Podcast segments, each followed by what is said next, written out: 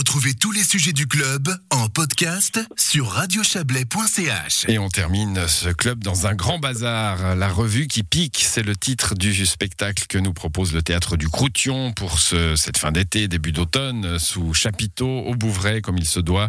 Euh, la troupe a décidé de rire et de nous faire rire en nous parlant de l'état du monde. Et on en a bien besoin de rire. Olivier Dupéret, bonsoir. Oui, bonsoir. Le directeur du, du théâtre du Croution. On rit de quoi aujourd'hui? Du Covid, bien sûr.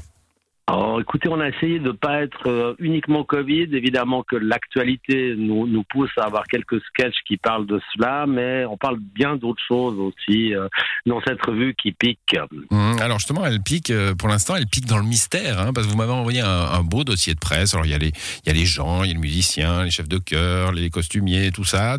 Mais alors, rien, hein, pas une indication sur, sur, sur le début du thème d'un sketch. Hein. Ah Tout oui, ça est bah, très secret. Vous, vous- vous voulez le savoir, c'est ça. Je, vais vous, je vais vous donner un petit peu euh, un, un premier avant-goût. quoi. On va parler par exemple du tourisme spatial. Ah on oui. va parler du télétravail, on va parler de l'armée euh, 2.0, on va parler du langage inclusif, euh, et puis on va parler de balance ton port. Là, je vous en donne quelques-uns sur euh, une quinzaine de sketchs euh, euh, qui se dérouleront à partir du 3 septembre, donc c'est-à-dire la semaine prochaine, vendredi, euh, on commence jusqu'au 2 octobre euh, 2021. Bon, donc euh, tous ces tous ces spectacles sous chapiteau, on va revenir un petit peu sur les contraintes auxquelles vous avez dû euh, euh, vous confronter, comme euh, comme tout le monde. Mais avant ça, ben, en, déclinant ces quelques thèmes là, vous nous vous nous décrivez exactement ce qu'est une revue, prendre prendre l'air du temps et, et en sourire. Oui, et puis nous, on se, on- comme on a une équipe qui est, disons, un peu plus restreinte, formée de, de plusieurs professionnels, euh, on, on a l'impression qu'on est capable, euh, peut-être même que cette revue, elle va évoluer en fonction de l'actualité de tous les jours. Quoi. Donc, euh, on, va beaucoup s'amuser. Euh, ce qui est intéressant aussi, c'est que c'est un spectacle, euh, en fait, de variété, hein, au sens propre du terme, puisque les gens pourront, euh, c'est un peu une forme de café-théâtre avec des tables et des chaises distanciées. Et les gens pourront manger, boire un verre euh, pendant le pendant le spectacle, avant et après également.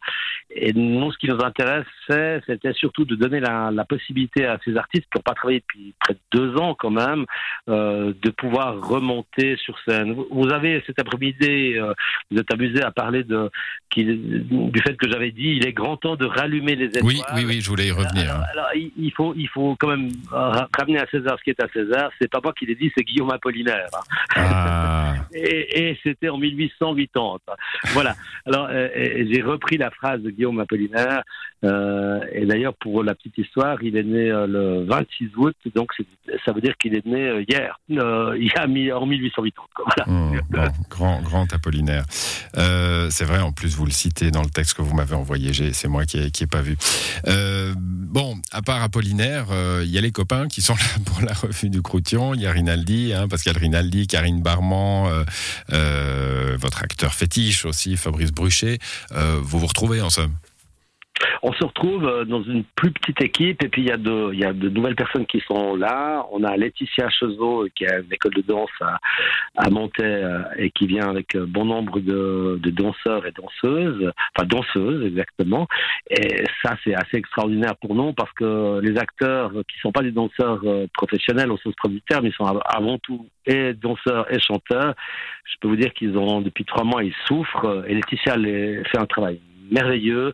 Euh, les danseuses sont magnifiques. On, on a quelque chose d'assez intéressant. On travaille beaucoup aussi avec la vidéo.